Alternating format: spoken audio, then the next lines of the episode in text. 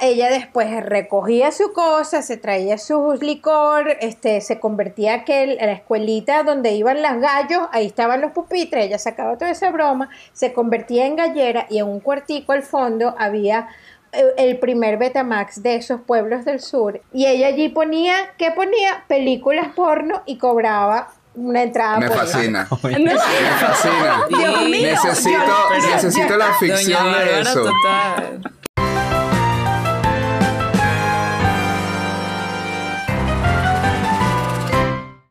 Sobreexpuesto, toma 53. Bienvenidos a Sobreexpuesto, el podcast en el que hablamos de cine y de los impulsos cinéfilos de Kerchak y Kala, los papás de Tarzán.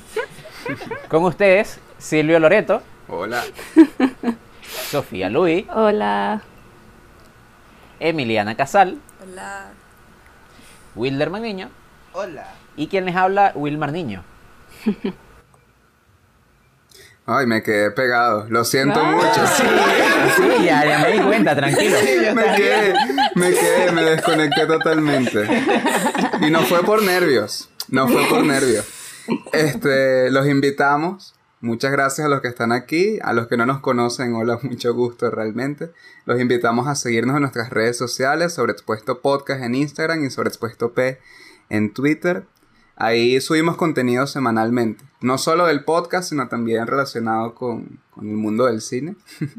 y bueno, los esperamos por allí.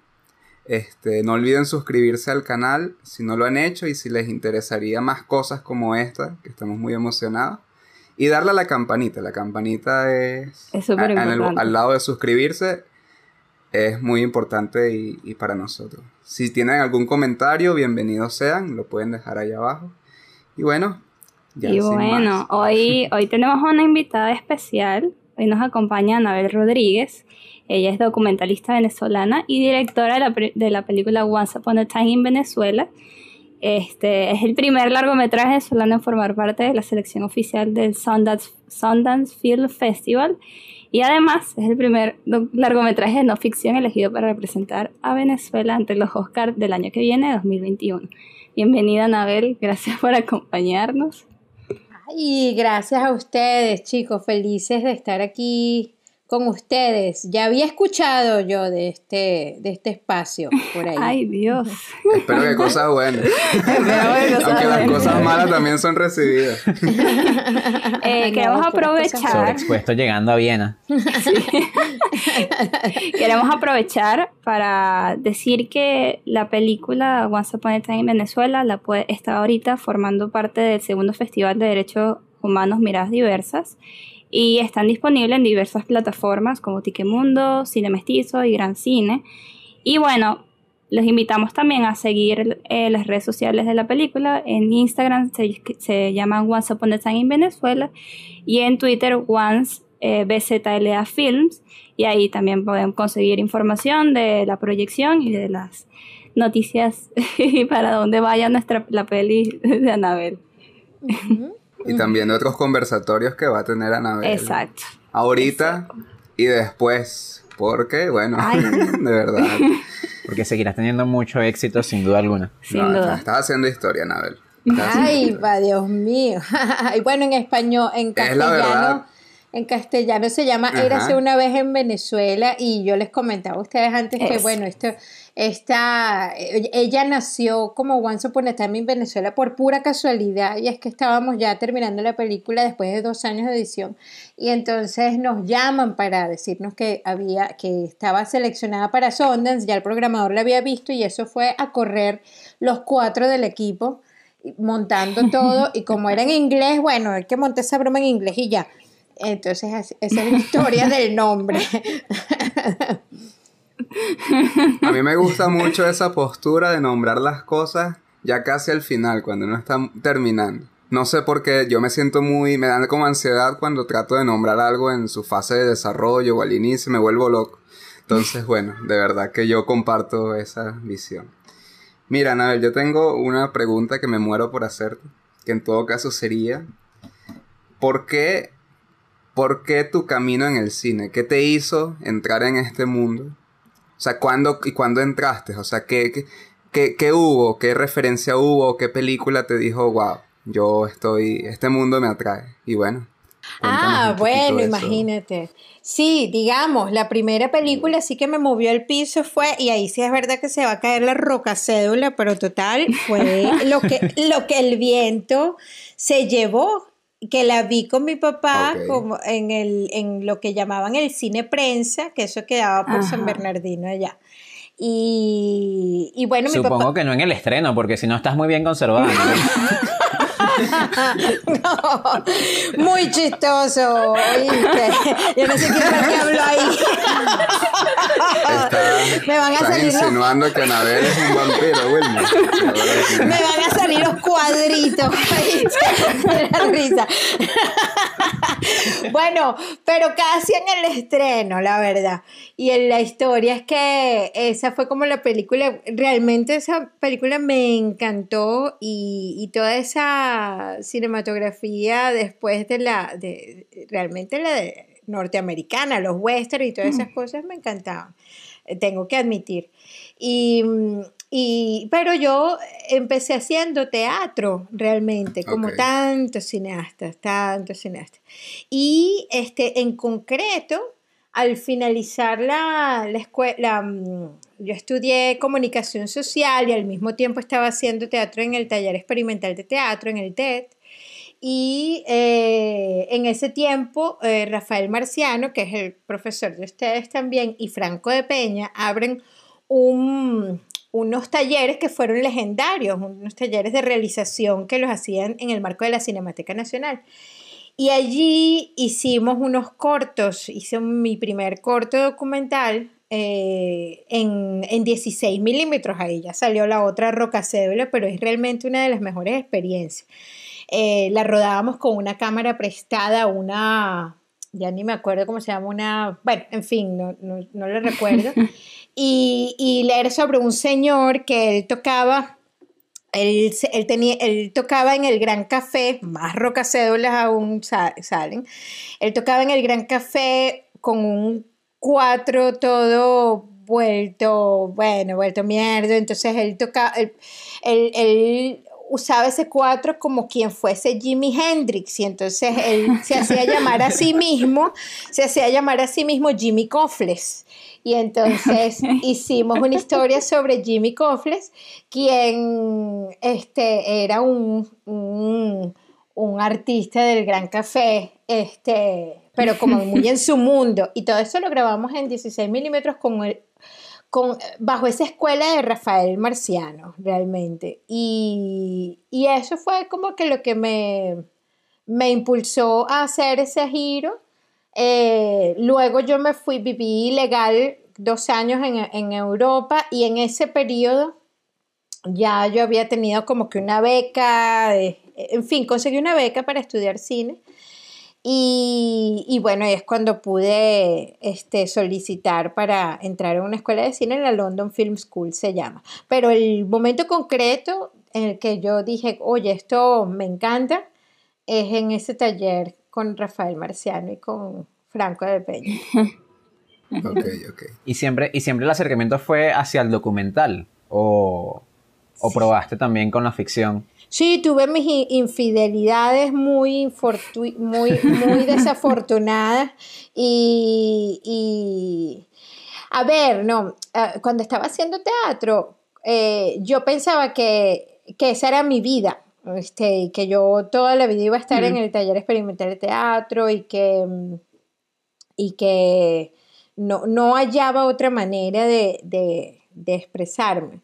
Entonces, eh, lo, que, lo que vi en la, en, la, en, la, en la experiencia del documental es que eh, uno, uno puede dejarse, a ver, uno tiene una posición en la que uno realmente está viendo la vida y, realmente la vida puede ser muy sorprendente, ¿no? Eh, y las cosas que uno se imagina, en cómo uno reacciona sobre ciertas cosas o, o sobre cómo uno ve la vida, este, todo eso se ve muy retado cuando tú la ves así en crudo enfrente tuyo y por eso es que me, me interesó más.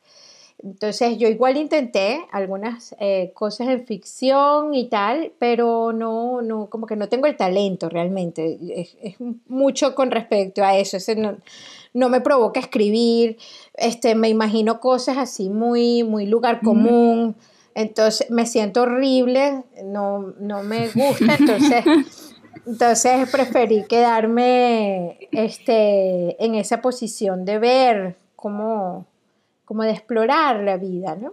Y mm. eso el documental lo da mucho, esa opción. Yo, yo quiero comenzar a hacer una pregunta que siempre me llamó la atención y, recuerdo haber visto El Barril cuando la estrenaste y, siempre después de ver eh, la peli Eras una vez en Venezuela, me, me surgió la, la inquietud de ¿Cómo fue ese proceso? O sea, ¿desde dónde nace el interés de contar la historia de los habitantes del Congo? Si, si desde el barril estaba ahí como ese interés de quiero hacer un largometraje documental para hablar de esto, o fue pura casualidad. Fue como conseguiste esta historia de estos niños en el barril y luego eso te impulsó a seguir contando más. Sí, bueno, fue una cosa llevó a la otra. Este, antes de ir al, antes de empezar el barril ya yo había ido y había grabado, habíamos ido a grabar el relámpago del Catatumbo como tal y nos mm. conseguimos con ese pueblo que era como, yo me acuerdo en ese primer viaje, eh, eh, cuando nosotros salimos de ese pueblo, yo le yo me decía más nunca, o sea, es el sitio al que más nunca quiero volver porque tenía como que muchísimo, es un sitio que daba como un cierto morbo, pero al mismo tiempo un, un rechazo, ¿no? Porque era como que gente muy, ¿cómo decir? me daba como un cierto miedo, pero al mismo tiempo curiosidad. Entonces eso a mí me quedó en la mente y tuve la oportunidad de hacer un, pitch o una propuesta a unos productores y yo venía con una historia y esa era una historia sobre una niña que había sido abusada, este, era una historia sobre la violencia intrafamiliar y no sé qué era el tema, que yo decía, este es mi tema, esto es lo que yo quiero.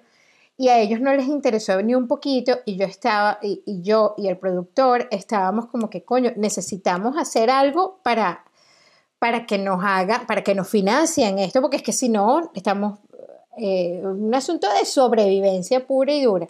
Entonces se, me se nos vino esto, algunas, algunos eh, planos que yo había grabado con, con los niños en aquel momento que habíamos ido a grabar.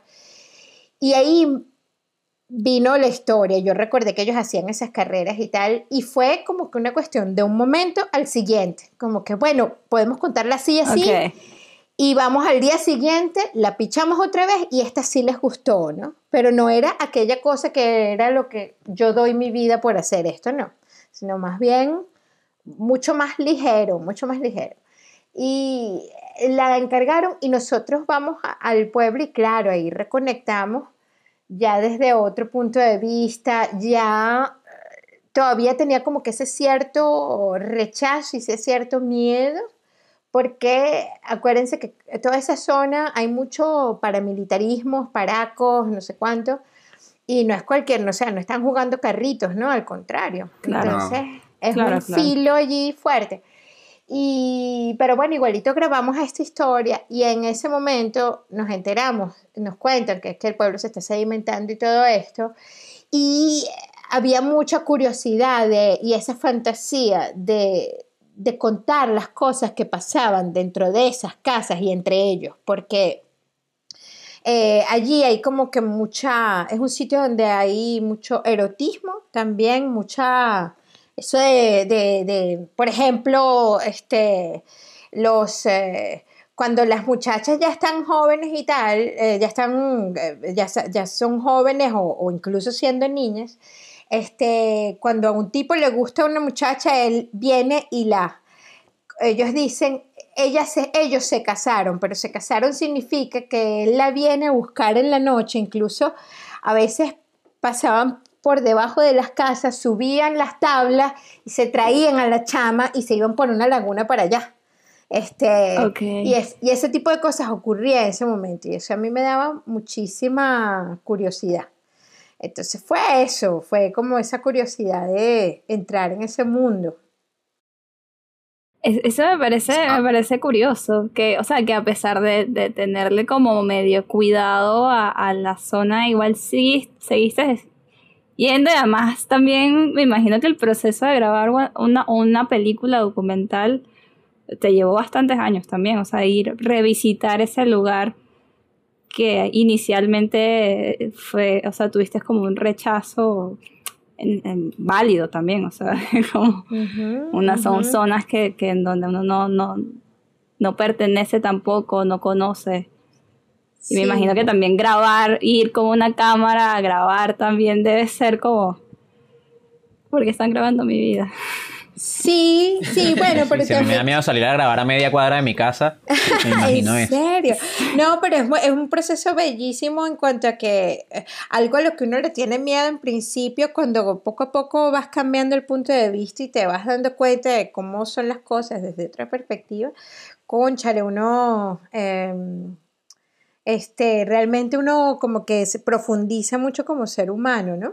Claro. Y incluso, por ejemplo, con los paracos, al final, o sea, no los grabamos simplemente porque era, eh, porque realmente podía poner en riesgo a mucha gente, pero, pero al final terminamos entendiéndonos, ¿no? Entendiéndonos allí muy bien. ¿Saben lo que son los paracos Este- ustedes? No. Sí, sí. sí. Paramilitares. Ah, ya, sí, paramilitares colombianos, paracos, o sea, los que vienen como de, de Exacto. Colombia. Claro. Ah, Ok. Ok. No, yo no sabía. Este. ¿Sí? Yo sí sabía. Este, yo tengo una pregunta, Noel. Sabes que yo vi la película con mi mamá y nada, ella está, ella le llamó la atención que el documental no era como, porque ella está acostumbrada como a ver documentales que son expositivos o periodísticos. Y nada, quería saber qué piensas tú de ese tipo de documentales y por qué no, por qué decidiste no hacerlo de esa forma. Y, y eso. Ah, bueno, es que el, el, mundo del cine documental es realmente muy vasto y quizás ese tipo, primero, para, o sea, se puede hacer una distinción entre reportajes periodísticos y cine documental, ¿no? Eh, digamos, ¿qué hace una cosa cinematográfica? Bueno, ahí podemos hablar extensamente. Eh, pero miren, yo les digo algo, yo tengo años este, tratando de sacarme esas categorías de la cabeza y ver las películas como películas y experimentarlas como películas, independientemente de sus formas o géneros.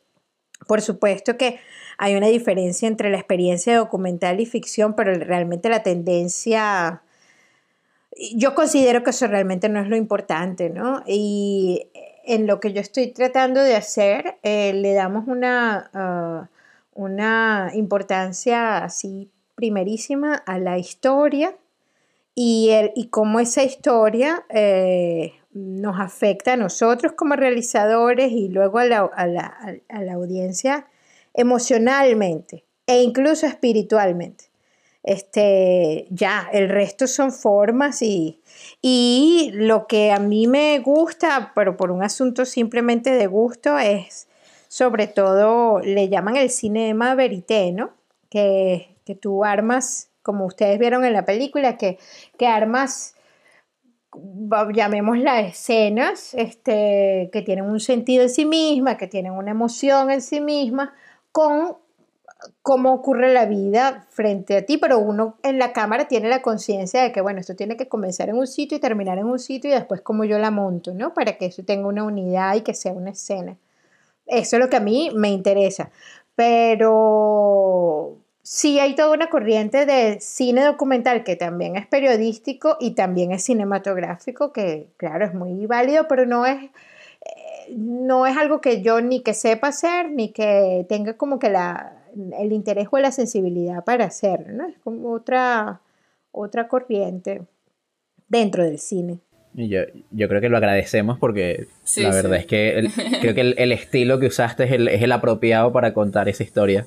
Claro. Ay, porque además gracias, qué entendimos bueno. el problema y creo que muchos pudimos conectar emocionalmente con esa historia. Incluso aunque no, aunque estemos que sí en Caracas o en otra parte del mundo. Claro, Sí, y, más sí. Que, y más que empezar a mencionar números o mostrar gráficos, es, es más el choque emocional, Exacto. es más cercano. Sí, sí. Es, con la, es la conexión con los personajes que... Tú estás consciente de que causaste muchas lágrimas con tu... ¿no? No sé, no sé, claro, es un medio, sí, no, no, lo- no tan seguro. Yo creo que también a nosotros, para nosotros mismos fue, porque fue como una catarsis también. O sea, acuérdense, ustedes, claro, están en Claro. una generación, pero yo estoy en una, en otra generación en la que este vimos algo que no veíamos venir eh, la dimensión de lo que se venía, ¿no? Entonces uno nunca se imaginó, Es yo verdad, nunca otra me, lectura. yo nunca me imaginé viviendo en Viena y que toda mi generación lo, estu- lo estuvie- estuviesen todos eh, dispersos y jamás me imaginé eso, ¿no? Este, y que fuésemos 5 millones en, en, en exilio, o sea, es bravo, ¿no? Entonces, supongo que son las mismas lágrimas. Pero por ahí me dijeron, es como un guayabo bello. Y eso a mí me parece que es más o menos el espíritu de la, de la peli. Yo no sé si bello, yo quedé destruido. Ay, Pero bueno, ah, yo lo siento, mis amores. Pero miren, podemos hacer una película de, de, de este mundo de ustedes. Me llama mucho la atención el mundo de ustedes. Me encanta además verlos con esta energía. Es otra cosa que eh, es una historia que no, no es tan contada, les comento. Esta, esa, ese impulso creativo que hay eh, dentro del, del país es como un espíritu indomable y los escucho y los veo y veo lo que están haciendo y me llama muchísimo la atención. Bueno, estamos abiertos a toda propuesta para ser los protagonistas de tu próximo documental, Anabel. Puedes contar Jugando- jugando League of somos gente Legends. muy interesante. Uf, eh, los videogamers de Caracas. El conflicto. Hacer cine o jugar LOL. Ese... Exacto, buen conflicto. El conflicto, el conflicto, hacer cine o sucumbir ante la, ante la adicción. Sí, sí. Eso. Qué bueno. Volviendo a la película, chicos. yo, yo quería hacer una pregunta hablando de lágrimas. Yo quería preguntarte algo sobre un momento de la película que fue el momento que a mí me quebró. Y ligeros, li- ligerísimos spoilers de el- la historia reciente de Venezuela. En el 2015 ocurrió algo que, que en ese momento fue un, un hecho histórico. Y eso está mostrado en tu película, es un momento muy importante en tu película. Y es el momento que a mí me quebró, me, me quebré por completo. Porque cuando, muestra, cuando se muestra eso, yo estaba pensando, berro, yo sé cómo va a terminar esto. y y me, me dio un bajón horrible. Y pero también me da mucha curiosidad, en ese momento, el ambiente que había era de que la historia iba a ser distinta, de que iba a cambiar algo, de que de- había esperanza. Y, y se sentía como un momento histórico. Y a mí me da curiosidad como documentalista, cómo te enfrentas a un momento que es potencialmente un momento que va a cambiar el rumbo de cómo puede ir tu documental. Es algo que podía ser inesperado y que te, te enfrenta como a una incertidumbre que no puedes tener del todo claro qué va a pasar de ahí en adelante. Sí, bueno, pero busca, buscaba en ese momento, por ejemplo, claro, buscaba estar preparada y atenta a cómo se desarrollaran las, las cosas y digamos en el método que nosotros usamos que era este seguir una historia central que era esta de la sedimentación y si llegaban las dragas o no llegaban las dragas, más las historias de cada uno de los personajes, bueno, tener claro esas preguntas centrales para hacer seguimiento con respecto a esos temas es como la guía que como director, directora o realizadora en ese momento es lo que yo estoy pensando, ¿no? Entonces sí, son las elecciones y cómo va a ocurrir, pero qué va a pasar con respecto a esta línea, eh, con respecto a esto, que está, esta pregunta central, ¿no?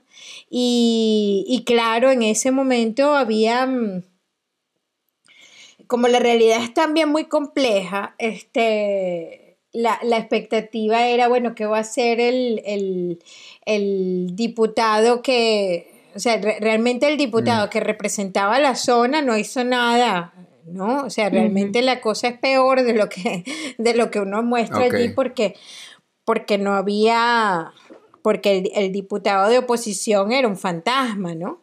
Entonces, mm. y, y, quien estaba allí en acción era el PCV, porque además, entre otras cosas, como ustedes saben, un poco la técnica de, control social es que se quitan los uh, presupuestos de las alcaldías, de oposición y qué sé yo, y se dan recursos a, los, a unos, unos, unos nuevos cargos que ponen allí. Y eso es lo que ocurre en esa mm. zona. Pero narrar mm. todo eso era muy difícil. Entonces empieza uno a cortar, cortar, cortar. Y, claro, entonces en ese momento, por supuesto que había una esperanza este, de que todo, de que hubiese un punto de giro y qué sé yo, y la vida viene y te, te da el, anticlímax. La vida Pero en te da sorpresas. Sí, vale. a ver, él, sin intentando no hacer, o sea, estoy pensando cómo plantear la pregunta sin contar toda la película. Eh, el final es, amargo. O sea, el final, el final de la película es, amargo, indudablemente. ¿Te imaginaste, o sea, en, ese momento del, del documental, en 2015, veías. Me estoy planteando cómo, cómo, a la hora de escribir el guion o de de tener pensado cuál va a ser, mientras estás grabando, cómo podría plantearse el documental, eh, ¿te imaginabas un final más feliz para el documental? Bueno, había la, posibilidad de que llegaran las dragas y que, y que eh, las dragas son estos aparatos para este, unas grandes maquinarias para hacer un trabajo hidráulico profundo y, mm. poder este, abrir lo que está sedimentado, poder abrirlo otra vez, sacar la tierra y que la, el agua gane espacio. Por ejemplo, eso es lo que hacen en ciudades como Ámsterdam y qué sé yo, que, necesitan un trabajo mm. hidráulico importante. Entonces, eh, existía esa posibilidad, y, pero lo realmente ocurrió lo que era lo menos sorprendente, ¿no? Entonces no era algo que nos hubiese, eh, este, que, nos hubiese, que hubiese sido como que no me lo esperaba, sino al contrario, más, eh, hablando más de realización y de contar historias, em, eh, fíjense que eh, hasta en el momento de la edición tuvimos la oportunidad de, de variar ese final con sutilezas que ocurren en la vida, porque como la vida no se presenta así tan eh, tan definida, entonces habían eh, posibilidades de presentar un, un final este, que, que diera un poco más de, esperanza, honestamente. Porque, mm, a ver, como no es un thriller, no tengo ningún problema en comentarlo, pero este, el, el hecho es que eh, en esa situación de sedimentación y que y sobre todo en el sur del lago, esa, esa tierra que se va formando es sumamente fértil y la gente empieza a sembrar cosas y ahí tú lanzas mm. una semilla de lo que sea y, y, eh, crece.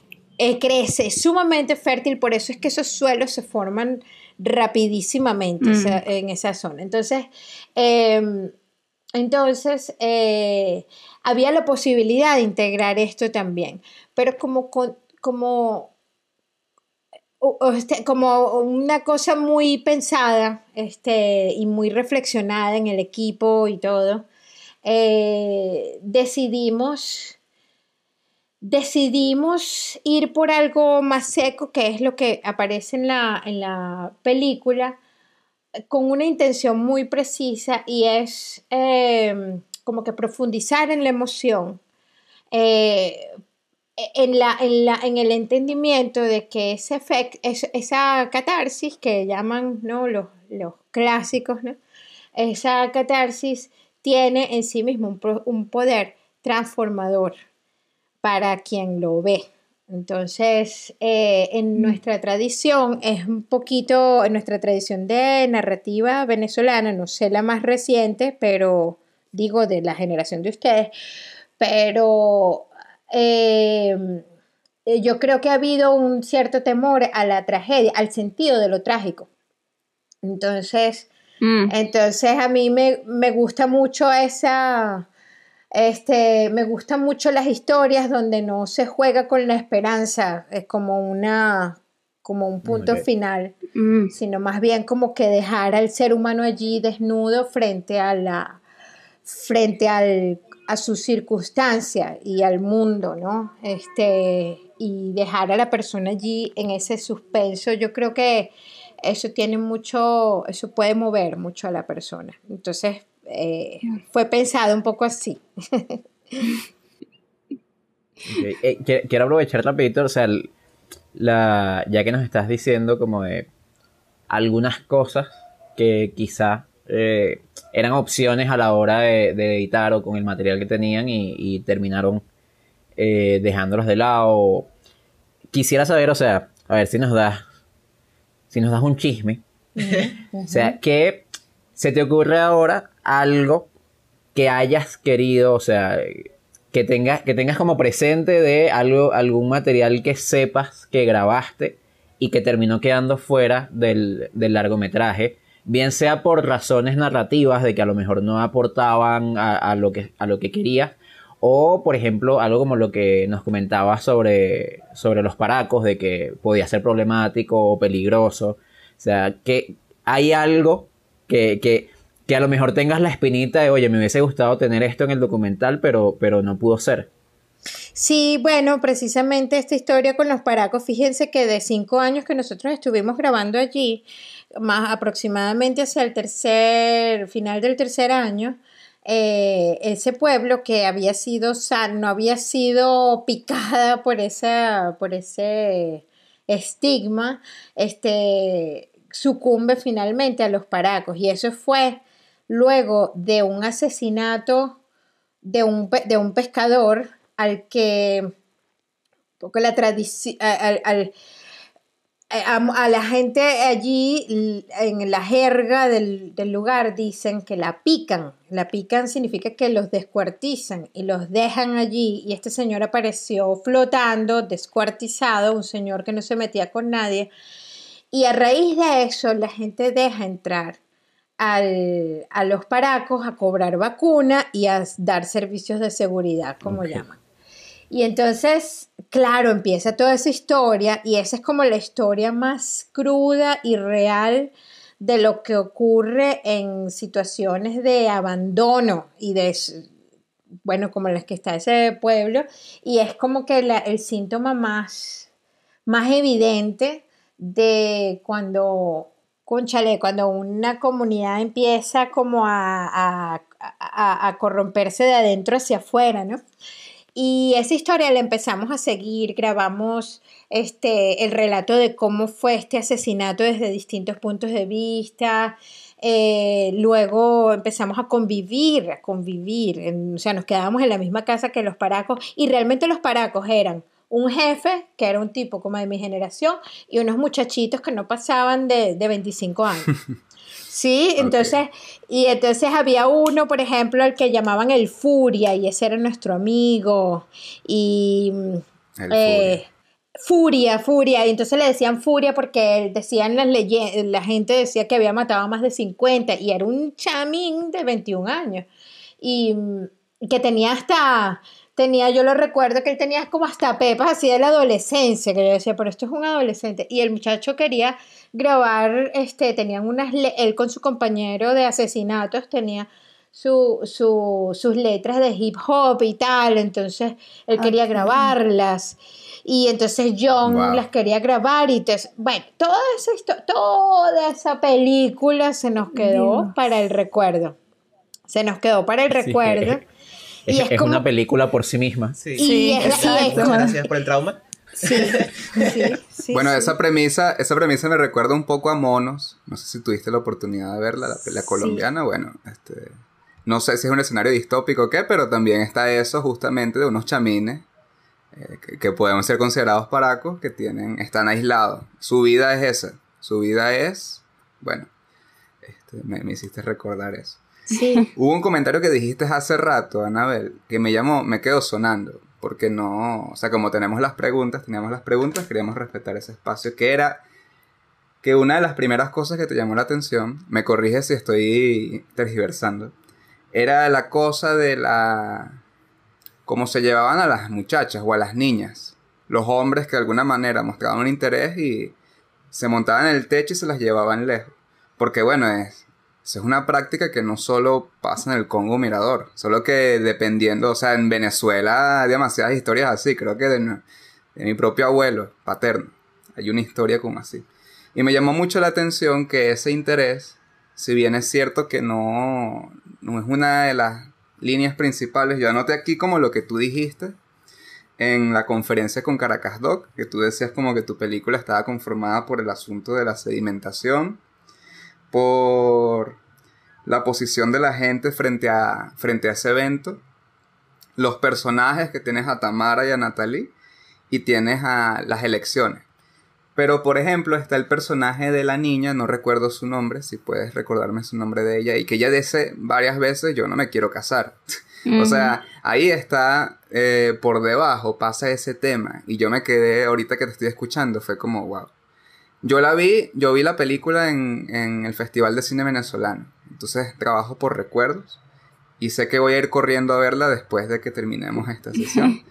Pero recordé eso, recordé ese, esa redundancia o ese ímpetu de ella de no, yo no me quiero casar, porque había, por ejemplo, compañeritas de ella que eran de la misma edad o menores, que ya las estaban casando justamente. y, y nada, eso me llama mucho la atención, es algo bastante venezolano, tendrá que investigar más para decir que es bastante latinoamericano o mundial, pero creo que sí. Vamos a decir que es bastante, es un caso que, que parte de nuestra historia y, y que está como muy poco explorado. Esto más que una pregunta es un comentario. Y lo otro que me llamó la atención ahorita es que, bueno, ese es uno de tus primeros intereses, que es el asunto de cómo es la niñez femenina en este lugar. Y cuando caigo en cuenta, realmente, bueno, tú eres una directora que cuenta esta realidad en, en, el Congo Mirador con dos personajes femeninos. O sea, no había, no había calzado esa trinidad con la maestra y con Tamar. Y bueno, está la niña también, vamos a hablar de un cuarteto. Entonces está muy... Me gusta mucho eso, no sé si es una casualidad o si es una causalidad justamente por tu sensibilidad femenina. Este, de cómo, cómo al final contaste la historia desde una perspectiva que no es tan, tan masculina. Por ejemplo, la, la, la historia de los paracos es más otro punto de vista, ¿no? Sí, sí. Claro. Bueno, ahí o, en la o historia. lo que en la- contaste en... Ajá. No, no, Eh, eh. sí, dale, dale tú. No, dime, dime, dime. No, no, que por ejemplo en el, en el barril sí es desde un punto de vista masculino, del niño que quiere hacer su balsa. Pero bueno, ya era esto, irme por este ladito yo, que me, me gustó mucho eso. Ah, sí. No, yo fue más, más, yo creo que instintivo, ¿viste? Esa, esas elecciones fueron más instintivas. Pero entre los paracos, por cierto, había una paraquita también. que esa Ah, le tenía yo el ojo puesto también. Ok. Y- sí. pero yo creo que es que se va desarrollando como un mundo así femenino también de pero no, no esto pero pero no es para nada así como que este eh, tan a ver por un lado sí luego de años de estar pensando al respecto y sobre las historias y qué sé yo sí la verdad es que si uno puede, yo en mi caso, si puedo poner a una, a una mujer en el centro de la historia, lo hago, pero porque tengo la impresión de que eh, en- históricamente la representación de las mujeres no está tan presente, ¿no? Y, claro, pero no soy feminista, sino más bien es por esa razón y por con ganas de, además las mujeres dan como mucha opción de, de, de grises, de entrar como en los grises y, y me parece, ¿no? Esa es más o menos la, la historia. Y la niña Joaini, eh, ella mm, efectivamente no se quería, ella no quería, eh, las muchachas en los, es bien común en las zonas rurales sobre todo, supongo, pero creo que en todo el país y quizás latinoamericanos, acuérdense que nosotros tenemos uno de los, eh, el mayor índice de embarazos precoces en Latinoamérica, es de Venezuela. Por tantas razones, mm. una de ellas este, el tema cultural, pero también por la falta de, anticonceptivos. Bueno, en fin, ese es otro tema. Y, ella, este, a ver, allí las niñas, si, se desarrollan a los nueve años, ya en ese momento son consideradas como, mm. como objeto, como, como se, se, se les sexualiza, pues, ¿no? Y eso es grave, grave, grave es muy traumático para una, para una niña, ¿no? Sí. Claro, porque ya son consideradas mujer.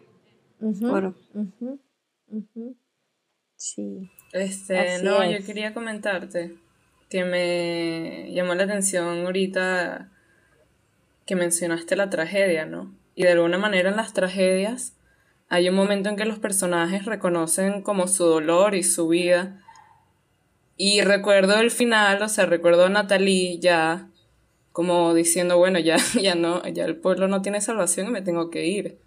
Y me parece muy doloroso porque Natalie es como, se siente como su amor, ¿no?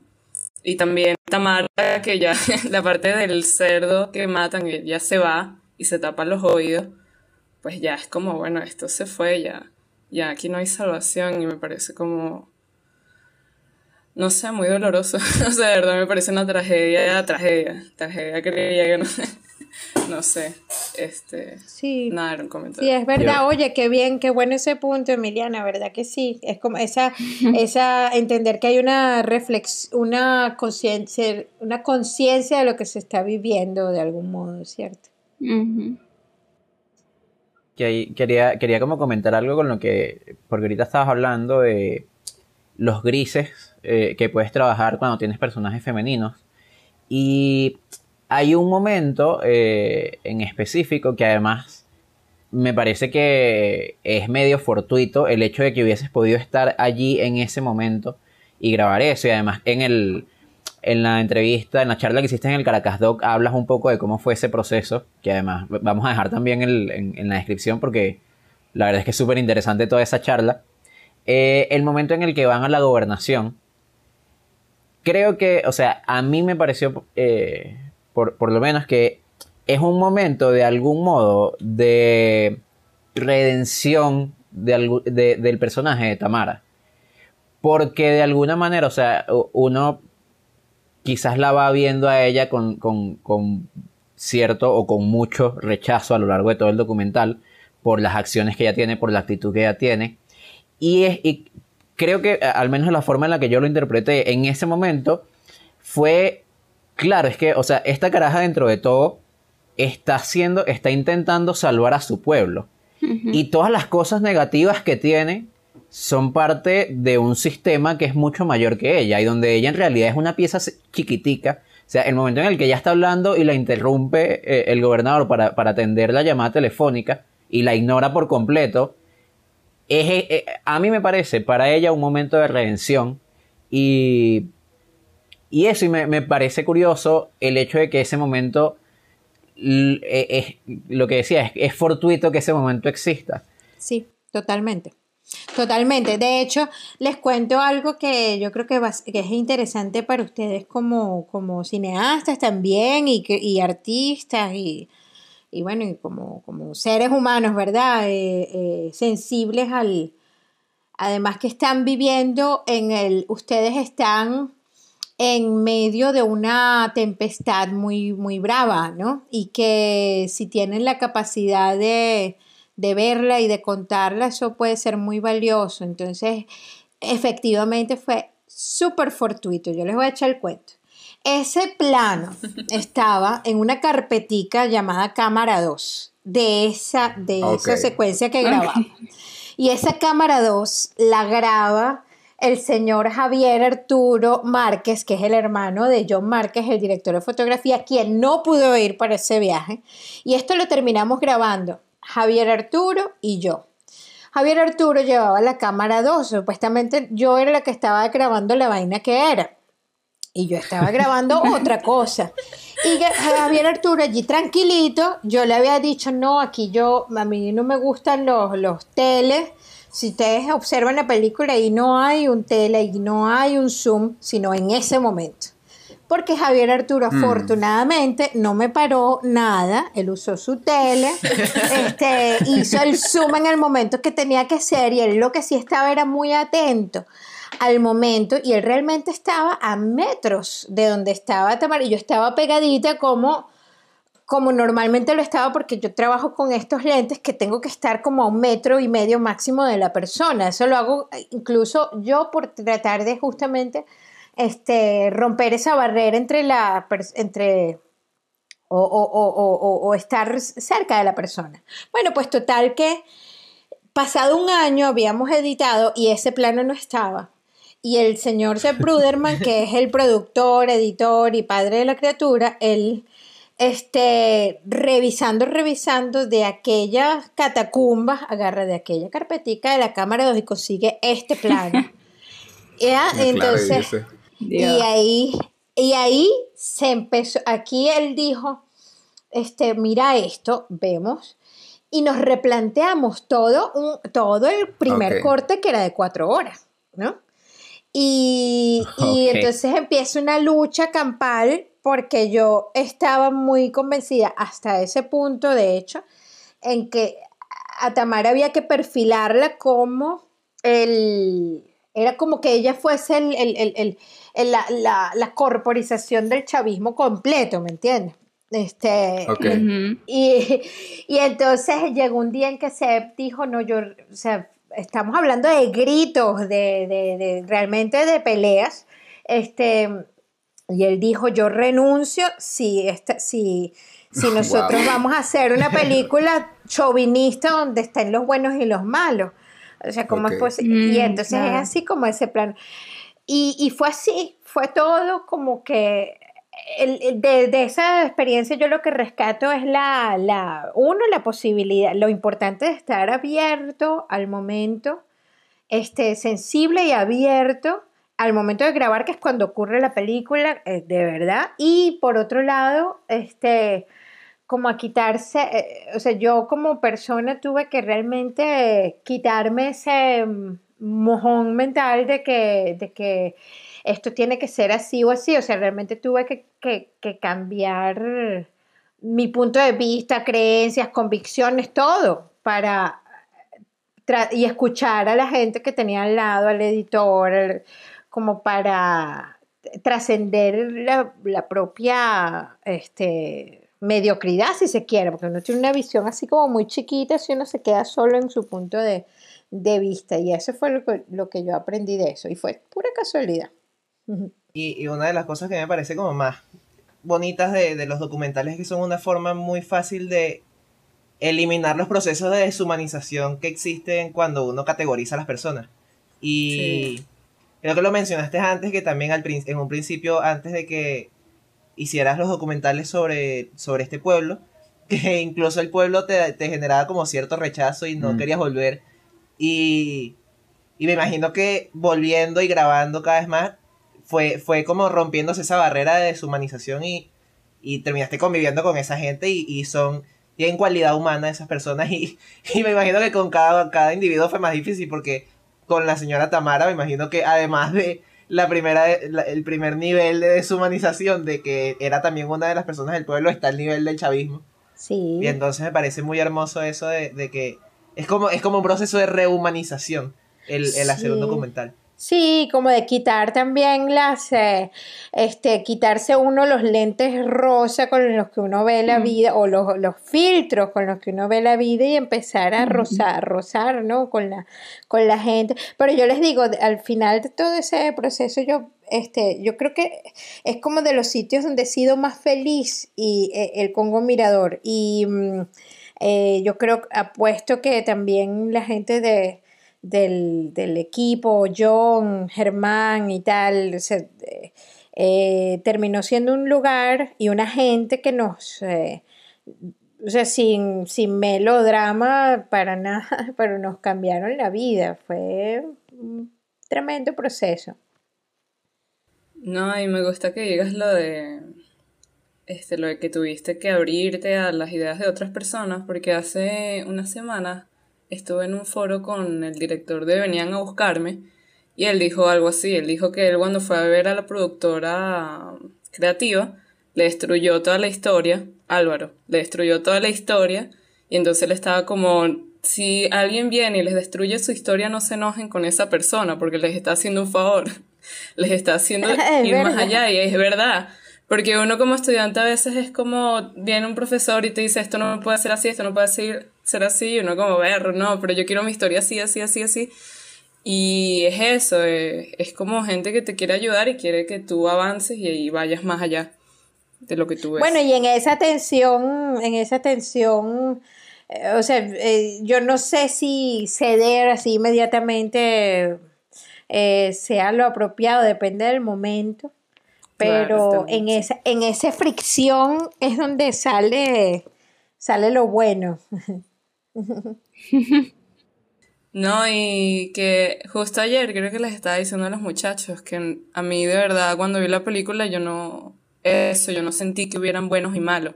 Y me gustó mucho eso porque aquí en Venezuela siento que se hace mucho esto de... La, polarización. Tales buenos. sí, la polarización. Estos son buenos, estos son malos y los dos lo ven así. O sea, chavistas y oposición, ven, estos son malos, estos son buenos y nos quedamos así para siempre. Bueno, en términos de historia, algo que a nosotros sí se nos quedó como que en el tintero fue tratar de articular eh, mucho más el efecto que tiene eh, el, cuando, cuando una élite se convierte en controladora y en totalitarista en una sociedad. Y cómo eso se refleja en un sitio tan remoto como, como este y cómo esos efectos de ese discurso que es eh, este, violento, que es eh, divisorio, que está, cómo ese se mete en tu vida de manera tal es que se mete hasta en tu cama, en, tu, en lo que comes, en lo que... Y, y, se los comento porque esa, Silvio, yo creo que era esto el que me comentabas, o no sé que, quién está trabajando con el totalitarismo, pero yo, yo creo que esa es la gran historia, esa, es, esa historia hay que echarle pichón en todas sus versiones porque este, allí hay un meollo que nos compete, pero no solo a nosotros, y eso es interesante porque es que hay algo en el espíritu de los tiempos que tiene bastante de eso, y cómo funciona. Cómo funciona, y el totalitarismo no tiene solo a la, a la persona, no tiene esa élite, no solo es la élite, hace falta el otro lado también. ¿Quién?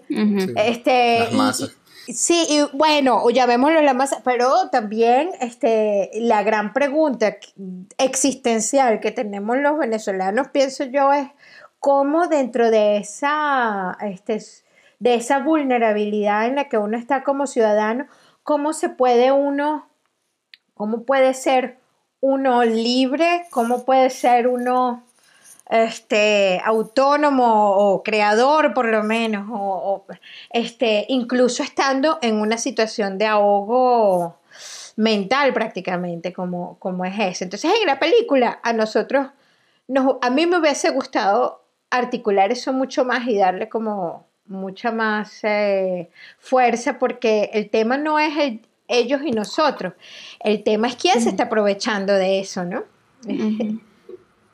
Claro. Mira, ya me tentaste demasiado a tener una conversación contigo sobre totalitarismo. No sé si en este espacio o en otro, pero ya me voy a controlar. Vamos, iba a vamos. iba a ser...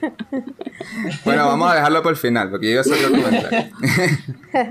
este, me gusta mucho que hablen de lo de la redención, la redención de Tamar, pero no sé si es la redención o es el, equilibrio de la historia. Porque hay otra escena que a mí me gustó mucho, que es cuando Tamara se reúne con los miembros del partido, como que con las otras personas de otras zonas que tienen como su misma función.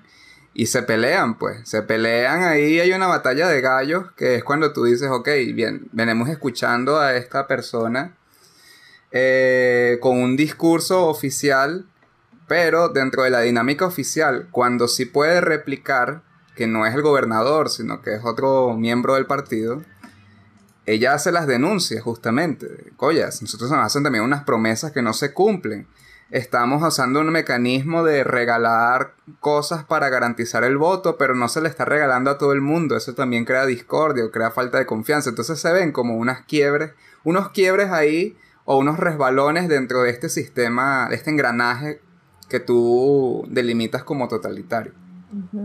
Eh, entonces es chévere. Este, yo no estoy tan seguro de si es totalitarismo, pero sí tiene pintas clarísimas. Pero lo que iba a decir es que era como un equilibrio porque también vemos la figura de la maestra, en la que de alguna manera uno siente mayor, empatía mucho más rápido que con, que con Tamara. Y luego tú comienzas a darte cuenta de que esta maestra tampoco es perfecta, que también ha tomado malas decisiones que van más allá de la fuerza del Estado, que van más a un asunto también personal, de ego si se quiere. Entonces ahí me gusta mucho eso, es como arranca la peli con dos líneas. Qué lástima que no me puedes ver. Con dos líneas muy claras y luego esas líneas intercambian de posición y luego se unen y se hacen una sola hasta el final. Y lo doloroso tal, tal vez de la historia es el contraste que tiene este, el, nuestro pasado con nuestro presente, lo que decía Wilderman hace rato. Es muy doloroso, es irónico. Es irónico mal. Ojalá fuese positivo. Es como eh, no sé, me llama mucho la atención ese equilibrio que logra el docu. Me gusta mucho realmente.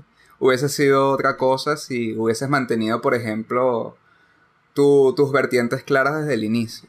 A mí me pasó con mi primer corto de ficción, que está por ahí en YouTube, un desastre. Bueno, la hice con mucho cariño junto a Wilmar. Wilmar fue mi editor. Pero yo me acuerdo clarito que yo tenía un personaje bueno y uno malo. Y un amigo me decía en la fase de guion ¿por qué no le das un matiz a ese personaje de la mamá? ¿Por qué no lo haces un poco bueno al final para que no sea malo malo? Y yo estaba casado con mi polarización. Yo decía, no, ese personaje tiene que ser así porque él no lo juzgaba o no sé, no, capaz y no lo juzgaba, pero lo condenaba a tú eres malo y tú eres bueno. Y luego con el tiempo pensé y es como, le hubiese hecho caso a Alan, le hubiese hecho caso a mi amigo, ¿vale? o sea, realmente los planos hubiesen sido lo mismo, lo que cambiara el final hubiese sido distinto. Pero bueno, son cosas que, he aprendido. Pues yo, yo ya dije, yo no voy a escribir un personaje malo, maloso más nunca. Estoy como escapando de eso. Para eso ya está la realidad. bueno, es que uno, uno yo creo, yo creo que de la literatura, Silvio, también uno puede tomar mucho si uno se ve los clásicos eh, rusos o, o qué sé yo, ahorita yo ando enfiebrada con Camille, por ejemplo, al ver Camille, eh, o ves casos así de gente que, que, han pasado por cosas realmente muy duras, como por ejemplo Primo Levi, al quien recomiendo, que es un tipo, un escritor que cuando tenía 20 Primo Levi, que es un, judío escritor que él a los veintitantos años lo meten en Auschwitz, en, en un campo de concentración, y ahí escribe su primera novela que se llama Si esto es un hombre. Y si tú lees esa novela, este, es interesante que tú no le, o sea, el, el ánimo que tú le ves al tipo eres más como de un, como el ánimo de un arqueólogo prácticamente, viendo como que registrando aquellas cosas que él iba viviendo y, allí, incluso en esa situación, o sea, estamos hablando de un sitio, o sea, la representación de la maldad más pura, este, que es una, maquinaria hecha para eliminar gente. Eh, incluso allí él lo, lo iba describiendo de una manera en la que mm, primero no había rencor, que es algo increíble.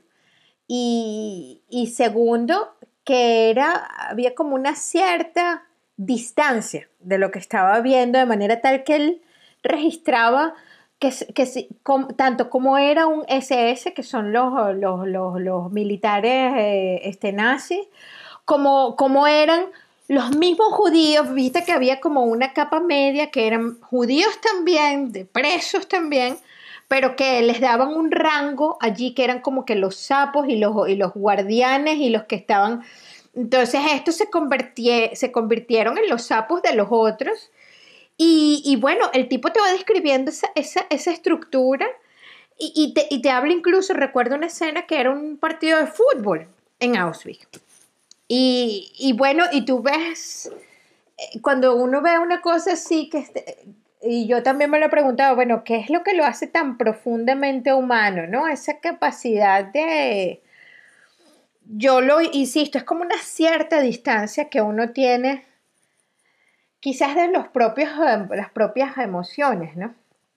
Y, y una cierta es como quien se separa un poquito de la situación y ve aquello en un plano un pelo más general y como, y como que visto también desde el tiempo, como que tú dices, bueno, si yo me pongo 50 años más allá y me veo, y eh, creo que tiene un poco que ver con eso, que, que como contador de historias, este, te ayuda no solo para tu gloria o no gloria, sino para el hecho comunicativo, ¿no? Para realmente tocar el corazón de otros, de otra persona. Yo, yo quería comentarte algo, justamente va con esto último que hice de tocarle el corazón a alguien. Como te habíamos comentado antes, a todos de alguna manera nos, nos hizo, nos tocó mucho la historia. Este, nos sentimos identificados y creo que es porque habla de un problema que sucede en un espacio micro, pero que es muchísimo más grande, es el reflejo de algo más grande que, lo podemos llevar a, todos lados. ver el deterioro del pueblo del Congo es como ver la esquina de tu casa o caminar por, las, por la ciudad y darte cuenta que eso existe y eso está ahí. Y, me llama la atención, o sea, e, eso me llama la atención y también me llama la atención tu participación dentro del documental, tu presencia dentro de la historia. Que, que que hayas decidido ser un personaje más dentro de esa historia y que además que estás ahí, o sea, hablas con los personajes, eh, eh, eh, comienza con una voz en off tuya, o sea, está Anabel ahí y, eso me, llamó la atención porque dije, ¿por, qué decidiste? O sea, no sé, es como, es como una historia que sí es del Congo y es demasiado, es, es de ahí, son de esos personajes, pero también es de nosotros, que aunque no estemos en ese pueblo, eh, vivimos o pasamos o sabemos más o menos como que podemos identificarnos muy, fácil porque es algo micro que, que, está sucediendo en, Caracas o en, cualquier otra parte de Venezuela. Sí, no, esa bueno, yo también pasó, es como, como decisión también fue como eh, a partir del material, porque en el material mismo, este a ver, estando en el momento, yo sí tenía como que una convicción de que, de que yo quiero hacer esto cinema verité puro, eso es lo que yo quería, como que realmente este, no se sintiera que había un, grupo detrás de la cámara, ni que, y que surgiera todo inmanente de la, de, la, de la situación misma frente a la cámara. Eso es lo que yo quería. Pero este, igualito como método, igualito hicimos entrevistas como para tener la información, para ir armando la historia. Hicimos una entrevista global a cada una de las personas, pero muchas entrevistas hay, hay este, em, y estando en el momento, como es una de las cosas más difíciles de esto del cinema verité es realmente tener todos los elementos que te vayan contando la historia este, mm, como por ejemplo, cómo narras tú en las elecciones que a pesar de que hay unos resultados después ganando pierde, eh, ganaste pero perdiste al mismo tiempo, no tienes esa otra parte registrada de ninguna otra manera. Entonces, eh, estando en la grabación como tal, este, eso fue como otro, otro, otra certeza eso de esa certeza de que tiene que ser cinema verité, tuvimos que romper un poco con eso, porque se trataba era de capturar el, el nervio del momento como fuera. Entonces, este, sí llegado el momento en el que, bueno, hablando con la, era como que grabando y hablando con la gente, em, y que lo esencial era la, el, cuando hablo del nervio del momento, es que cada, cada situación tiene como una especie de tensión, ¿no? Entonces, eh, el conectar con esa tensión era lo, más importante. Y luego, en la edición, eh, empezamos a dejar esas intervenciones, pero yo no quería. De hecho, fue también otra batalla, no tan grande como la otra, pero fue una batalla. Y este, al final nos sirvió para poder usar esa voz en off como realmente como una especie de curita de narrativa, porque es que habían esos, como esos, esas cosas que no podía, que no, no había manera de contarlo y, eh, o sea, si se quiere es un defecto de la narración, pero este, que buscamos trenzarlo y bordarlo de una manera tal que, que, que, se, que tuviese, fuese un defecto con dignidad más o menos, ¿no? Y, y, que no rompiera, que no rompiera la, la, el flujo pues de la historia, sino al contrario, que ayudara a que fluyera la historia. ¿Ves? Claro, claro. Bueno, a mí la verdad es que eso me pareció bello por justamente lo que te dije. Es como, eh, Anabel está ahí, ella también vive esto. Y, uno como se identifica más con la historia, porque no está esa lejanía, no está como estoy viendo desde afuera, sino que realmente estás dentro. Eh, eso, qué lindo error. qué lindo. Sí, yo siento que en cierto, en cierto modo es como si, es como si tú, Anabel, fueses como, eres como un representante de, uno, el, extranjero a ese pueblo. Sí, porque, porque no solo está tu mirada como documentalista, sino que tu voz muchas veces plantea nuestras dudas. Sí, a mí me gusta especialmente el momento de las elecciones, cuando están ocurriendo las elecciones, que está pasando algo muy feo que no quiero decir por, por miedo y para no hacer spoilers, digamos que para no hacer spoilers. que, que está ese momento que está ocurriendo lo que ocurre, que empiezas a preguntarle a varias personas del pueblo como, ajá, pero ¿qué está pasando? ¿Y qué están haciendo? Y, y está ese ese reconocimiento de en la película hay alguien que está haciendo las mismas preguntas o que está igual de perdido que yo y, tiene las mismas dudas que yo de qué está ocurriendo ahí. Sí. sí, sí, sí, es verdad, es verdad, es verdad. No, que bueno, o sea, bueno, no fue tan consciente, pero es muy bonito y eso como recurso se puede explotar, pero bueno, hasta la saciedad, como recurso narrativo, como forma narrativa. Este, yo tengo una pregunta, pero estoy como la guiada, así que me dicen si me escucho bien. ¿Escuchas bien por ahora? Bien, te escuchas bien. ok, es que los escucho así como corriendo. este, no. quería preguntarte, este, que cómo fue, o sea, si al final hiciste lazos con Tamara. Es decir, claro, Tamara... Sí. Ajá. no, no, cuéntame. Sí, estoy la guiada. No, dime más, anda, anda, chica. chica, vale, no, ¿cómo la vas a dejar así, vale? No, bueno, es que creo, o sea, no quiero como predisponer porque siento que va a volver como Tamara mala y Natalie buena, pero quería saber cómo, porque creo que yo vi parte del, de la charla en Caracas Doc eh, y me dijeron que este fue un accidente, ¿no? O sea, no fue un accidente, no fue algo que tú planeaste eh, esta, a grabar a Tamara. Entonces, ¿cómo fue al final? O sea, si esperaste crear relaciones con ella y cómo, cómo, no sé, si se siguen hablando ahorita, no sé. Sí, no, fíjate, no, bueno, sí tenía la intención y la ambición de grabarla, pero por los dos primeros años ella no me aceptaba porque yo andaba con la ah, maestra y yo era escualidad, pues. ¿No? entonces, este, el, entonces eh, llegó un momento en que la casa que yo alquilaba para poner los equipos y, y que, y que el, esa casa la mudan, ¿verdad? Por la misma sedimentación se va, la mudan a otro, a otro pueblo, nos quedamos sin casa y entonces eh, le pedimos a Tamara, pero fue todo un operativo realmente, que si nos podíamos quedar en su casa porque ella daba hospedaje allí a gente, qué sé yo, algunos trabajadores de brigadas de, de, de PDVSA y el hecho es que se le propuso un negocio y por ahí fue la cosa y, y, la, y fue evolucionando y fue evolucionando de manera tal que, que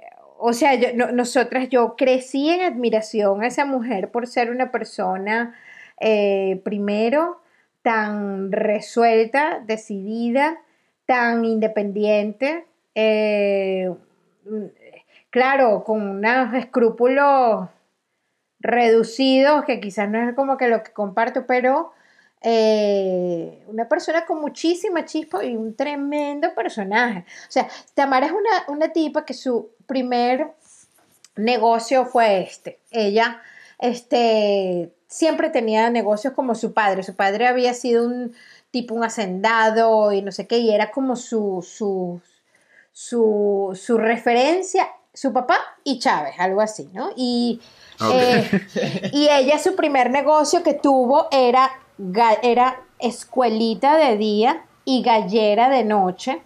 Entonces ella se llevaba a los niñitos, se llevaba a los niñitos en una, en, un, en una embarcación, este, cobraba tanto por cada niñito con su uniforme y todo, ella iba con su escopeta lista para atravesar con los niños hacia otro pueblo, que era donde tenía la gallera, este, y lista por si venían los piratas, bueno, una mujer de armas tomar literalmente, y entonces ella tenía su Pero cuántas historias hay en ese sitio, Dios mío. historias buenísimas. Pero no, el, pináculo de esto es que ella les enseñaba a leer eh, lo fundamental, leer, sumar, restar y este y escribir, medio escribir. Y ella después recogía su cosa, se traía su licor, este, se convertía aquel, en la escuelita donde iban las gallos, ahí estaban los pupitres, ella sacaba toda esa broma, se convertía en gallera y en un cuartico al fondo había eh, el primer Betamax de esos pueblos del sur y ese, no sé si ustedes saben lo que es un Betamax, y ella allí ponía, y ella allí ponía, ¿qué ponía? Películas porno y cobraba una entrada me fascina. Me fascina. Necesito necesito la ficción de eso. yo escucho yo escucho o sea dime tú si uno escucha este cuento y si uno no ama automáticamente a este ser humano. Claro, claro mira y tenías, tenías que tocar la, la foto de Chávez antes de entrar a la casa entonces. Pero claro a su cuarto porque claro como cubría toda la, la puerta no bueno qué importa tocar el señor ese, al inmortal, al galáctico, al intergaláctico. Mira, me acabo de dar cuenta de una casualidad buenísima. Cuando, cuando estábamos planteándonos entre nosotros como equipo estas preguntas, Emi hacía como referencia para este en específico el documental de Act of Killing. No sé si lo has podido ver. Sí, lo, este, lo tengo aquí. No, Mox, qué envidia. Yo lo, yo, lo tengo por aquí, pero no en físico. Muy bien, no, tremendo, tremendo este, documental. En, en, ese documental, bueno, el director, ¿cómo es que se llama ese? Joshua Oppenheimer. Es. Se encariña con Anwar Congo. Y ahí está la coincidencia que vi el Congo Mirador, Anwar Congo, y de una vamos a, esta cosa de que el director se encariña con estos personajes que son que son terribles por un lado, pero por otro son como una un, tienen unos matices humanos tan o sea, uno un, a ver, me estás echando todo ese cuento de Tamara y yo veo mi propia vida. Escribiendo historias y jugando LOL. Y yo digo, ¿qué estoy haciendo? O sea, ¿qué pasa? ¿Qué pasa? ¿Por qué no tengo la mentalidad de escuelita con escopeta cruzando un río y, y películas porno de noche? O sea, me fascina, de verdad es una cuestión... Es una cuestión que me encanta. de verdad me encanta. El, nuevo, el, nuevo, rol. El nuevo modelo a seguir y yo sé como la relación, porque el director, sabes que al final se encariña con, con Anwar Congo, ¿es que se llama? Se encariña y lloró, dicen que lloró hasta en su muerte, o sea, cuando se murió el señor. Entonces era eso. como Tamara. No, y lo, lo, increíble es que ustedes tienen historias como esa, o sea, ustedes solo se tienen que asomar por la ventanita donde están y, y esas historias llueven, o sea, quizás uno no lo ve, pero yo aquí en Viena me muero del aburrimiento porque primero es una ciudad aburrida, pero y aquí realmente las cosas que pasan, hay muchos dramas y tal, pero por supuesto uno no, para uno ver en esos matices cuesta mucho, ¿no? Y, yo sí tenía, cuando yo me preparaba para esta charla, yo pensaba, bueno, estos chamos que están en medio de esta situación y que están con esta energía creativa y tal, yo les digo, este, su, la su circunstancia es el gran tesoro que tienen. Historias como estas, de esta de Tamara y tal, están por todos lados. Las tienen ustedes por todos lados. Ahora, yo quiero poner Ah, dale, Emi, dale, dale. Dale, dale. No, no, es, no, pero realmente son cosas que yo siento, ¿no? Es como que está comprobado. Eh, a, nivel estudiantil siento que algunas, muchas historias son como tranquilas o no tienen, y siento que también es que nosotros estamos como en una circunstancia muy movida y muy violenta y siento que afuera más bien pueden haber historias más violentas y no sé si sea por eso de, pero no sé, son cosas que estoy como suponiendo aquí. O sea, que, que, hay historias violentas este, en un sitio que tú no ves, dices tú, que no está en tu circunstancia inmediata, ¿a eso te refieres? No, o sea, creo que estoy pensando es en películas hechas en Hollywood, ¿no?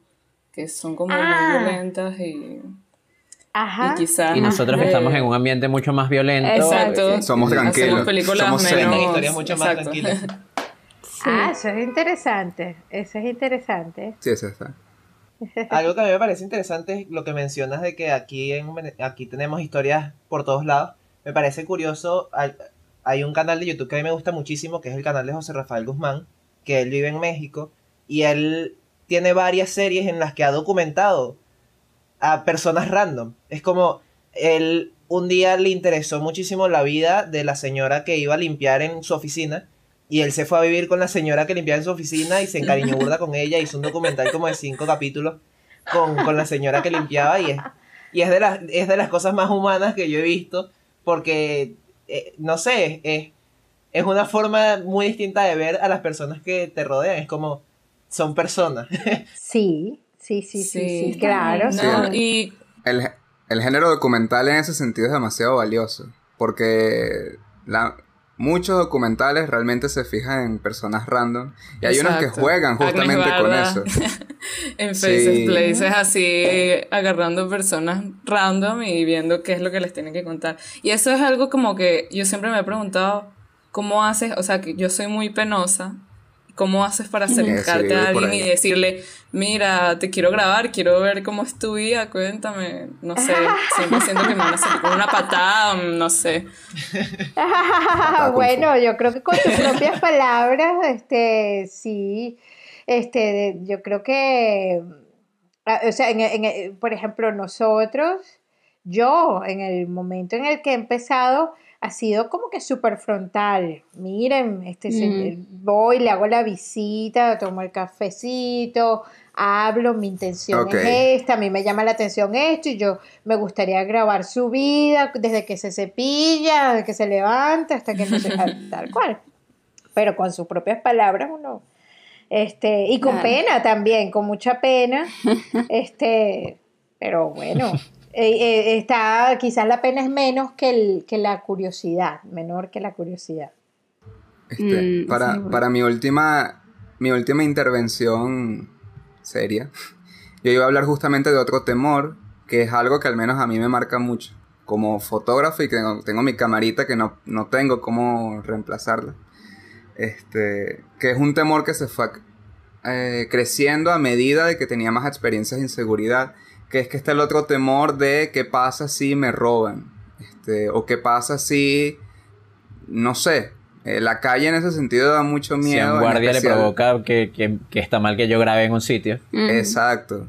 Eh, que hay una cuestión ahí que ser, ser invisible es un poco difícil.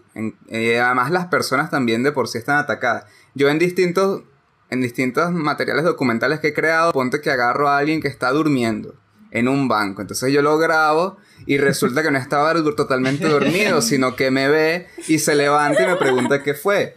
Y yo me asusto de una y corto. Entonces también hay un temor o a ser descubierto, a ser descubierto haciéndote lo que, que te da la gana, o un temor de conchale, una vez está en circunstancias, tienes la cámara aquí y, y, es como una parálisis, hay una parálisis real de sacar el equipo, en especial si no estás solo este, Claro. Entonces es como me llama mucho la atención que tú hablas de la energía creativa, pero al otro lado, haciéndole contrapeso, está la energía del temor de. Temor de estar generando el propio material que te encantaría usar. Y es súper difícil, o sea, de verdad que... Y bueno, las cámaras de CLR, que no son tan grandes, pero para el promedio son grandes, es como que si estuvieses apuntando a alguien con una pistola, la gente se siente así, a veces preguntan qué fue. Aun cuando tú le hablas y luego sacas la cámara y es como, ¿qué, ¿qué estás haciendo? ¿Para qué es eso? Y es como, hay muchos temores también. Porque no solamente, exacto, porque no solamente existe el temor desde acá, o sea, desde la persona que está grabando, sino el temor de la persona que es grabada. ¿Qué van a hacer con eso? ¿Para dónde va? Y uno intenta como explicarle y, y, se niegan por, por temor a qué van a hacer con esa imagen mía. Pero saben que yo fui mm, de, la experiencia, de esta experiencia sobre todo que ha sido como que tan intensa y, mucho también del Zen, yo practico Zen, eh, este, lo que yo, yo he mm, experimentado en mi carne propia, digamos, que eh, realmente no hay, o sea, ese, ese, estar en un sitio, el, el, cómo, la forma en la que uno está presente es fundamental. Eh, y si uno se entiende a sí mismo como un flujo, un flujo que va desde, desde la persona, que, que es, el que mira y el que es mirado, eso todo va realmente circulando. Y uno yo creo que puede asumir, mira, sí, yo te estoy grabando, yo te estoy observando, tú me estás eh, hay un primer momento, quizás decía, hay una resistencia, pero este, si uno se trabaja a sí mismo y coño, y,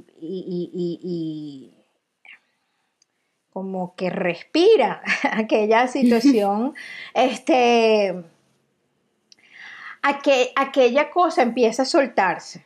Eh, y yo lo digo, es que hasta con el mismo paramilitar. ¿Me entiendes? O sea, hasta con el mismo... Y claro que hay esa posibilidad. Nosotros nos robaron cámaras. A mí me han robado cámaras. Y las he recuperado y las he vuelto a comprar del recuperador. Del, o sea, que las retienen. sí. Ok. Ah, sí. La secuestran. Sí, sí, sí. Y claro, si uno le viene y le roba una cámara, no la da. Porque una cámara no es nada que, que no que amerite, pero esa tensión, o sea, sí, esos temores están allí, pero uno, como en la vida, ahí está todo, en la vida está todo, está el temor, está, eh, y uno agarrar todo eso y este, abrazar todas esas contradicciones, yo creo que ayuda también. Ok, ok, Ahí quiero, quiero hacer como una última pregunta. Eh, pensando, o sea, hemos discutido mucho sobre el documental, el, valor del documental y, sobre el Congo y las historias, las muchas historias que hay en el Congo.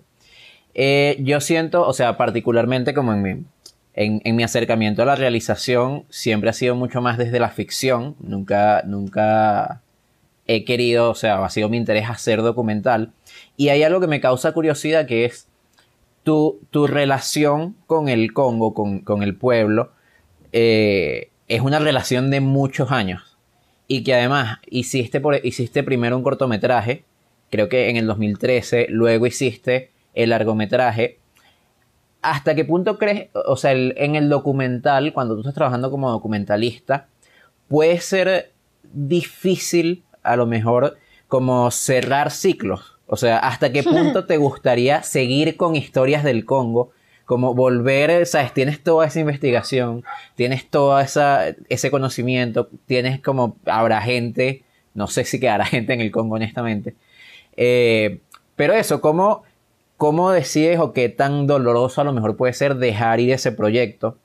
Y un poco atada a esa misma pregunta, eh, ¿qué tienes, no sé si nos puedas contar, o sea, tienes proyectos a futuro en este momento?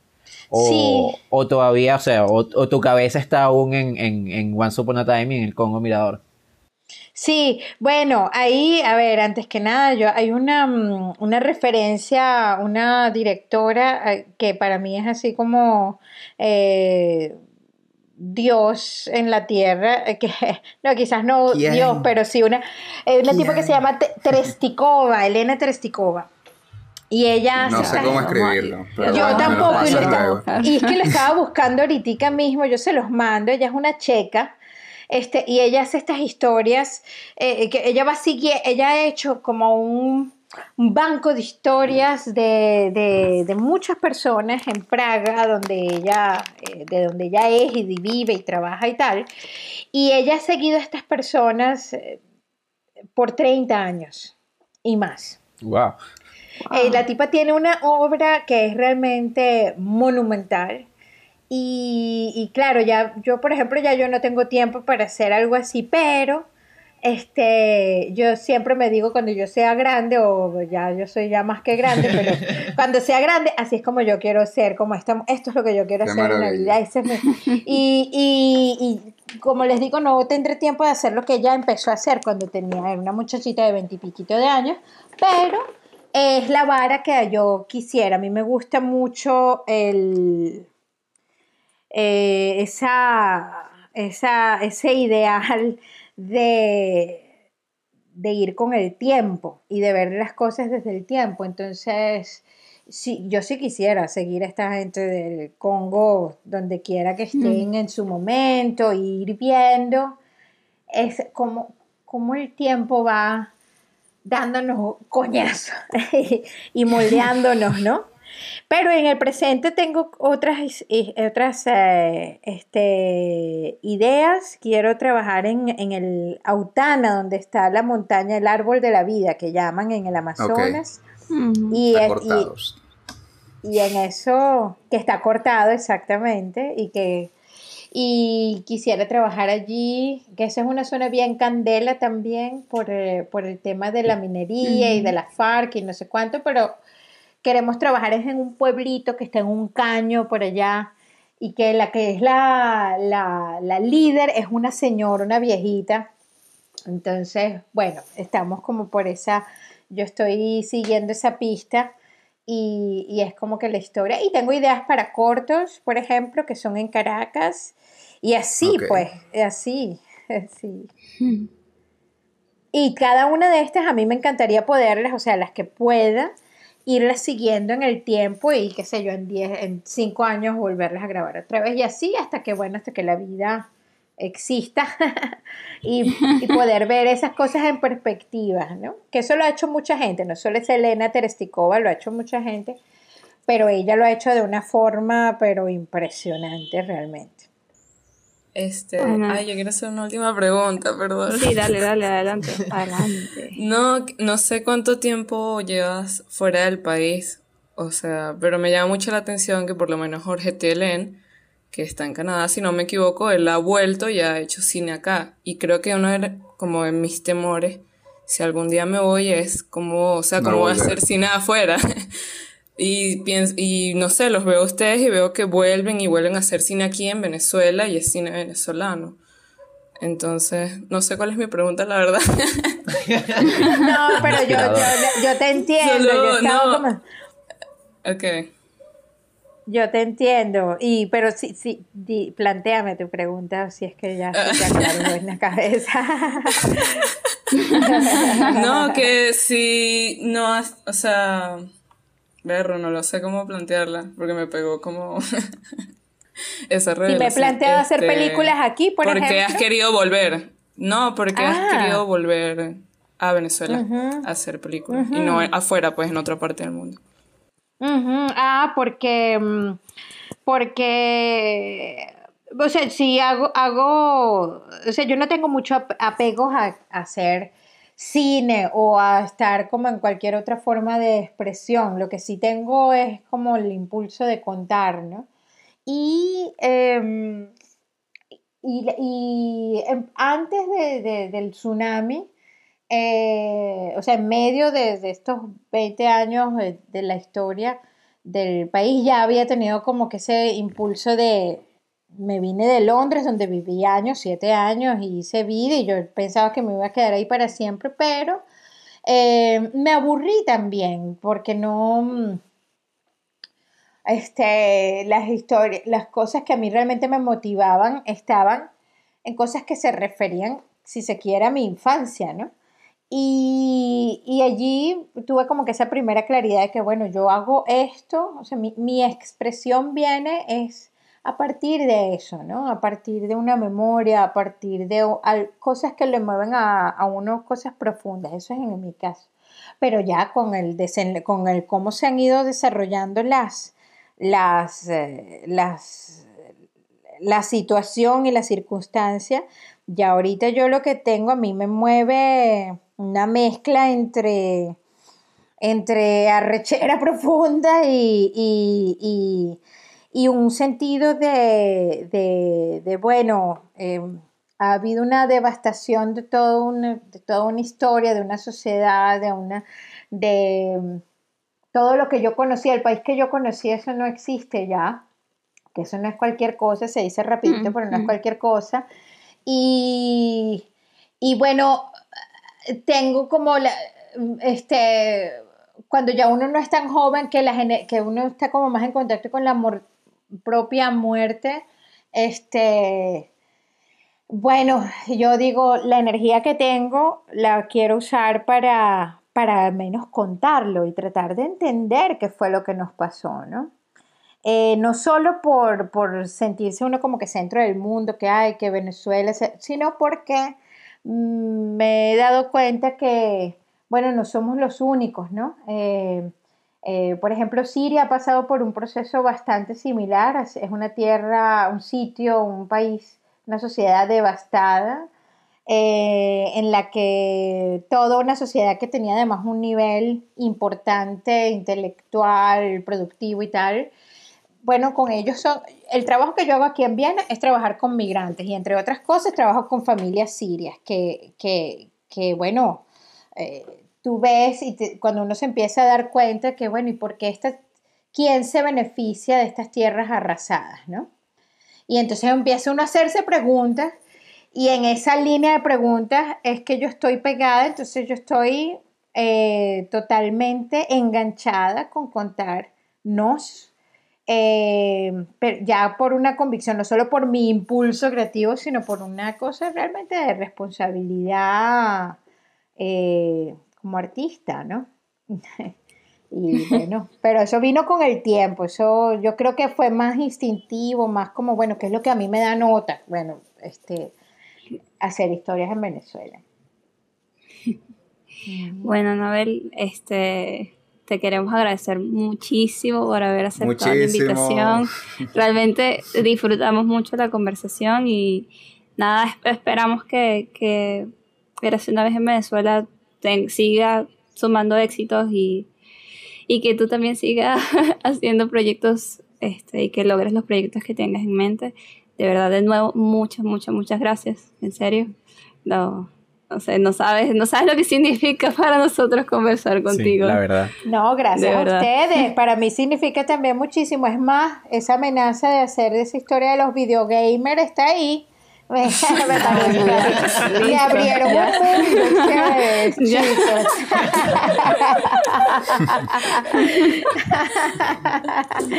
bellos, son todos bellos, una energía preciosa. Me encanta haberlos conocido, de verdad que sí. Qué maravilla, ¿verdad? eso, es un gran halago. Eso es un gran halago. Sí, esperamos seguir conociendo. que estábamos. ¿Qué, qué? ¿Qué? Todos nos emocionamos. Nos emocionamos, nos mira cómo lo pusiste. Nos volvimos locos. Bellos, bellos. No, iba a decir que, conchale, de verdad era nuestra primera invitada, que no era nuestra amiga desde antes. Ojalá, de verdad quisiéramos ser tu amigo ya. Inmediato, la conversación fue demasiado sabrosa. Bueno, vamos a ser amigos, vamos a ser amigos. Vamos a ser amigos. y también nuestra primera invitada internacional, allá en Viena, nuestra primera invitada directora.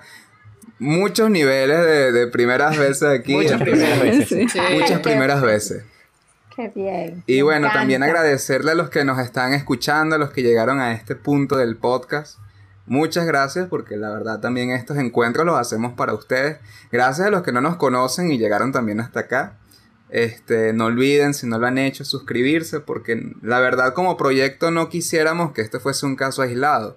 Realmente ya hace poquito cumplimos nuestro aniversario y nos estamos poniendo nos estamos poniendo ambiciosos, por así decirlo, pero con ganas de seguir contando cosas también, de seguir conversándolas aquí. Síganos en nuestras redes sociales en ese sentido para que también vean qué, qué se viene en nuestra programación semanal, porque somos un podcast semanal. Y bueno, este, sobre Ah, bueno, sí. Podcast en Instagram, sobre Expuesto P en Twitter.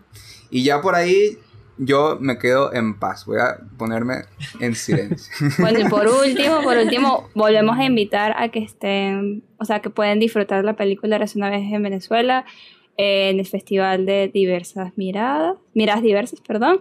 Este, igual, igual le vamos a dejar la en la descripción toda la información y también sigan las cuentas de la peli, que es Once Upon a Time in Venezuela en Instagram y en Twitter es Once BZLA Films. y creo que lo dije bien.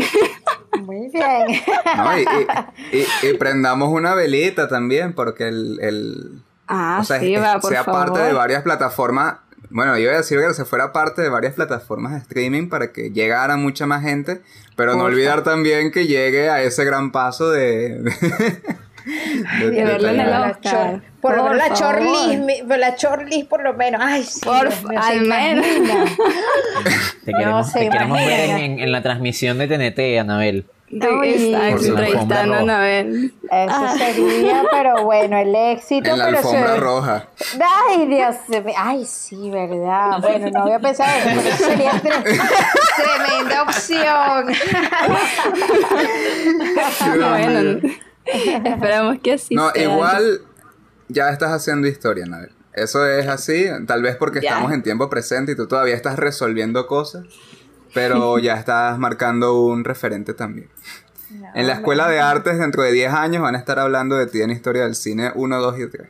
Ay. Dios mío. No, esperemos hacer. Si es que existe. Ay, Dios, no, no, nos pusimos fatalistas. Vale, no, sí. ya. Claro que. Bueno, muchísimas gracias. Gracias, mis sí. amores. Bellos, bellos. Corte.